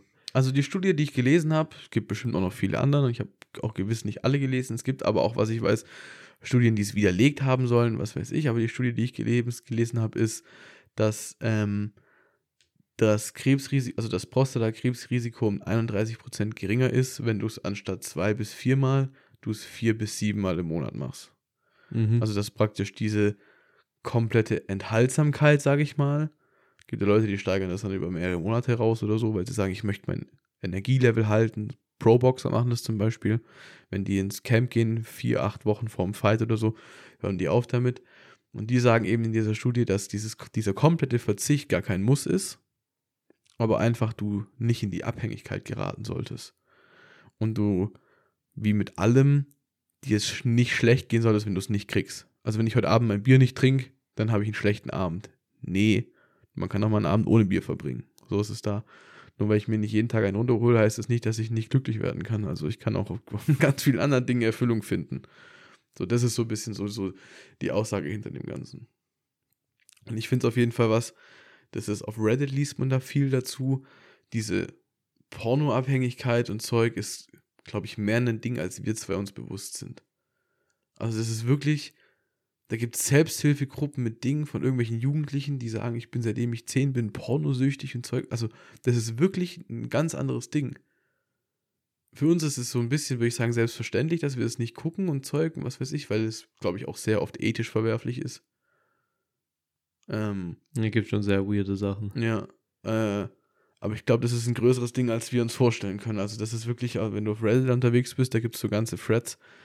Ähm, nee, wie heißt das, so Subreddit, also so Themenbereich, wo es nur darum geht und Leute so ihren, ihren Leidensweg erzählen und dann irgendwie so, ich männlich 31 und dann erzählt er so, wie er die letzten 13 Jahre so, keine Ahnung, gefühlt mit keiner Frau Geschlechtsverkehr haben konnte, weil sein Weltbild komplett zerstört war und so. Also ganz verrückte Dinge. Ne? Und das ist ja auch erst was, was seit ich will nicht sagen, seit kurzer Zeit kommt, weil es gibt, gab bestimmt früher in den 80ern genug DVDs, die man sich ausleihen konnte und so, aber ich glaube, es ist halt ein ganz anderes Level. Du siehst es ja. Das ist halt die Verfügbarkeit. Jede, dritte, jede dritte Tuss macht Onlyfans so. Ja. Hey, früher war das, oh, sie ist Pornostar. Hm, das ist ein ganz komischer Mensch. Ja, jede dritte Frau zieht sich mittlerweile auf Onlyfans aus. Das ist. Finde ich nicht schlimm, neues aber ich normal. Find, ja. Ich meine, kann ja jeder machen, was er will. Jo. Mich tangiert es überhaupt nicht. Jo. Ähm, aber es ist einfach diese schnelle Verfügbarkeit. Mhm. Du gehst auf ins Internet und hast sofort die Möglichkeit, also wenn du jetzt keine Ahnung auf Arbeit bist, auf einmal wirst du unfassbar horny, dann kannst du kurz auf Toilette gehen und dir da einen scheppern. Das wäre früher undenkbar gewesen. Ja. Deswegen ist es ein interessantes Thema. Ich glaube, es ist vor allem ein Thema, was totgeschwiegen wird, ein bisschen vielleicht, oder? Weil es unangenehm ist, drüber zu reden. Es ist ein weirdes Thema, oder? Ja. Aber. Schon, aber ich, ich, ich weiß jetzt nicht, warum das totgeschwiegen wird. Also man könnte das schon. Also ich klar, du sollst es nicht Dein, dein Chef sollte jetzt nicht zu dir herkommen und sagen, wickst du. Aber das sollte schon irgendwo Aufklärung vorhanden sein. Gerade diese Pornosucht, die sich daraus entwickeln kann, ist ja mega schädlich. Ja, na, ich denke halt, dass so eine Alkoholsucht oder so einfach im Volksmund verbreitet oder ja mehr verbreitet ist. Einfach weil mehr Leute Alkohol trinken und Ich denke, so eine Die- Pornosucht ist wahrscheinlich eh nicht, eh nicht verbreitet, Ja, aber stimmt, das richtig. sieht halt keiner. richtig, richtig. Ich glaube, die Auswirkungen sind halt anders, weißt du? Alkoholkonsum, Also ein Alki, Alkoholkonsum ist auch wenn der es heimlich macht, das merkst du dem halt siehst an. du es. Ne? Aber eine, so eine Pornosucht siehst du einem nicht direkt an. Das ist richtig. Das ist richtig. Nee, aber das war so, so viel zu dem Thema, was ich einfach gelesen hatte. Ich wollte es mit auf den Weg gehen. Für alle Leute, die sich, die Die sich, sich fragen. heute noch einwichsen wollten. Macht es, es senkt den Prostatakrebs. Aber Ähm, per Gedanke. ja, aber nur per Gedanke, per Kopfkino. Ähm, Oder lasst es einfach machen, wenn ihr OG seid. Ich habe noch ein abschließendes Thema, würde ich sagen. Ähm, und zwar. Buchstabieralphabet. Nein! Das Aber ich- das interessiert mich. Okay, okay, ich habe hier geschrieben: Buchstabieralphabet wichtig. Wenn du deinen Namen buchstabieren musst am Telefon, wie buchstabierst du ihn? Mit Buchstaben. Das heißt, du sagst, ja, mein Name ist Lars, L-A-R-S. Ja. Du sagst es gibt ja auch nicht Leute, die sagen Larry, Arschloch, Lachs, Rüssel, Aal, Sieb. Lachsal, Reno und äh, Saibling oder sowas. Das heißt, wenn du deinen Namen buchstabieren musst, nennst du einfach die Buchstaben und fängst jetzt aber nicht an hier mit irgendwie Lara, Achim, Richard, Sebastian oder so. Ja, das finde ich pain. Das ist- Ja, und das ist jetzt ein Punkt, oder wie? ja das ist mein Punkt, weil ähm, ich habe im Geschäft, warum auch immer, komme ich öfters dazu, Dinge zu buchstabieren. Einfach ob der komplizierten Schreibweise. Und ähm, weiß ich nicht, kennst du das, wenn du spontan sein musst und dir ganz komische Dinge anfallen? Also wenn ich meinen Ja. Nachnamen buchstabieren muss, dann sage ich immer Richard, Olaf und jetzt buchstabieren wir mal einen C. Chamäleon. Kleopatra, habe ich dann letztens gesagt. Und dann war ich durch mein Kleopatra so verwirrt, dass ich dann K einfach so Kunst gesagt habe. Und also, ja, weiß nicht, ich, ich habe mein, mein Nachnamen komplett weird buchstabiert. Deswegen finde ich das auch wack, dass man das so macht. Ja, deswegen, ähm, aber mich hat es nur interessiert, ob du irgendwie deinen Namen buchstabierst. Nee. Und, ich- und ich denke auch immer noch, dieses, dieses Buchstaben, Buchstaben, also Buchstaben, Buchstabieren ist am einfachsten. Jo, ich heiße. Janis. Wie buchstabiert man es? J-A-N-N-E-S. Oder auch er. Oder auch er. Ähm, deswegen, und ich habe dieses Buchstabieralphabet in meinem Funkkurs auswendig lernen müssen für einen Bootsführerschein. Also Charlie, Alpha, Omega, Delta. Beta, Charlie, Delta und so weiter. Ähm, und ich habe es dann mal eine Zeit lang probiert, Dinge so zu buchstabieren. Macht aber in Deutschland erstens keinen Sinn, weil kein Mensch irgendwie schreibt, wie, äh, weiß, wie man englische Wörter schreibt, auch wenn Hotel jetzt nicht so schwierig ist. Und das ist einfach, du bist länger damit beschäftigt zu überlegen, Als welches das, Wort du jetzt für den Buchstaben verwenden könntest, als einfach dein Das ist. äh, R wie Richard sagen würdest. Mhm. Ja, deswegen, das hatte ich so aufgeschrieben, weil wir es vorher mit der Family am Tisch drüber hatten. Weil mit der Family wir vorher am Tisch ein Spiel gespielt haben, was ich gestern zu Weihnachten bekommen habe. Kamasutra. Nee. Gucke ich beim Arbeiten gern immer so parallel irgendwelche YouTube-Videos, wo man nicht aufmerksam sein muss. Und eine Zeit lang und auch immer noch gucke ich immer wieder gern so gefragt gejagt Sendungen. Weil ich einfach voller Fan von diesem Format bin. Und hat Melania gestern die, das gefragt gejagt Brettspiel geschenkt. Und wir haben das heute mit, mit der Familie gespielt. Und es hat unfassbar Bock gemacht. Einfach so Dinge raten. Und dann ist mir mal so aufgefallen, Deutschland, ist so ein richtiges Quizland. Wir haben, wenn du so mittags um 15 Uhr einen Fernseher anstellst, nur so Quizformate. Du hast gefragt, gejagt, du hast ähm, Quiz Champion, wer weiß denn sowas. Also du hast so viele Formate, wo es ums Quizzen geht. Oder Tiere mit exakt einem Haar. Ja, ja, habe ich. Ähm, also du hast extrem viel Quizformate und ich muss sagen, ich finde, das ist was unfassbar Geiles, weil du den, den Zuhörer, den Zuschauer animierst, um mitzumachen. Also hast du jemals eine Quizshow, hast du jemals Wer, wer wird Millionär zum Beispiel auch? Hast du jemals Wer wird Millionär geguckt und dabei die Fragen nicht versucht mitzubeantworten? Nein, bei egal welcher Quizshow. Du bist immer dabei und überlegst dir, was könnte ich bin sein? immer bei jedem Quiz, auch wenn irgendwie Ja. im Podcast irgendwas, keine Ahnung, so ja, shortes Quiz oder so reingefügt wird. Ich, ich bin immer da äh, am Mitraten. ja. Und ich habe jetzt einen ganz neuen Take, der mir gerade spontan einfällt. Ich finde, viele Podcasts haben ein Format und ähm, wir nicht. Und deswegen war meine Idee, die ich dir jetzt pitch, vielleicht ist die scheiße, dass wir so pro Folgen, ich oder du, wie auch immer, so zwei, drei so Quizfragen vorbereiten. So Schätzfragen wie zum Beispiel, wie viele Einwohner hat Norwegen? Boah, ich glaube, da, ich bla da blamieren fänd. wir uns einfach nur. Da blamieren wir uns komplett, weil ich vor allem im Schätzen der absolute Schätzdepp bin. ich bin richtig scheiße im Schätzen. Ähm, aber ich mag schätzen. Deswegen wäre das ich mein hasse Vorschlag. Schätzen. Wir könnten das mal für die nächste Folge einplanen, mal so ein, zwei Fragen, ähm, wo man Quiz ein bisschen schätzen Oder muss. wir machen eine Top 3 und eine Musikplaylist. Was eine Top 3 eine Musikplaylist? Wer hat eine Musikplaylist? Jeder scheiß Podcast hat eine scheiß Playlist, wo die. Warum? Das macht gar keinen Sinn, ich finde es auch wack. Der würde hier zwischen ein bisschen Hardrock, Heavy Metal und Billie Eilish vermutlich die ganzen Leute mit einem gestörten Schaden rausgehen, wenn sie sich unsere, unsere Ja, oder wenn ich mal mit meinen äh. Guilty Pleasure Songs rauskomme, die gar keine Guilty Pleasures sind, weil ich dazu stehe. Ja, nee, aber das war so auf jeden Fall. Ich finde es lustig, dass Deutschland so ein Quizland ist. Ich finde Quiz unfassbar geil. Und die Idee war der Rubrik einfach, dass wir so ein, zwei Äh, ich bin dagegen. Quizzes. Du bist dagegen? Okay, ich werde trotzdem mal ein, zwei Quiz für, äh, als Testen für die nächste Folge vorbereiten. Einfach aus Provokation. Weil Norwegen hat wie viel? Über 10 Millionen Einwohner. Das ist ein verfickt großes Land, Mann. Das ist größer als Deutschland. Noch eine Sache, die mir einfällt, die ich beim Bootsführerschein gelernt habe. Du weißt ja, wie eine Weltkarte aussieht. Aber die ist verzerrt. die ist verzerrt. Länder, die klein aussehen, sind teilweise viel, viel größer. Ja, weil auf, dem, auf der Karte sieht Afrika kleiner aus als Grönland, aber Mhm. faktisch ist es ja mal gar nicht Mega riesig und Grönland halt einfach nur so ein Pimmelfurzland im Vergleich. Ja, Ich habe das letztens die halt- gesehen in so einem YouTube-Video, wo die so die Länder verglichen haben. Mega interessant. Also Größenordnung, die man sich so gar nicht vorstellen kann. Ja, ist halt verzerrt. Verzerrtes Weltbild.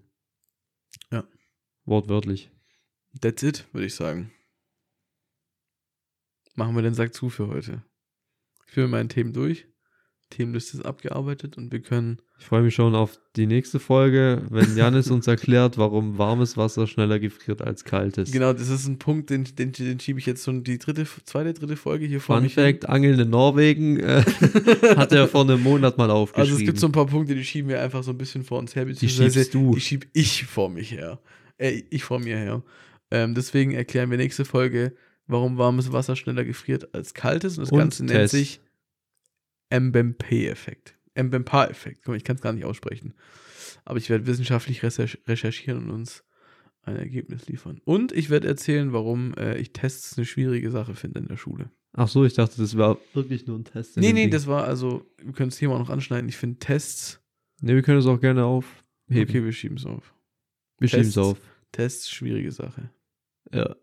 Gut, und damit ist die Folge Zu. zu.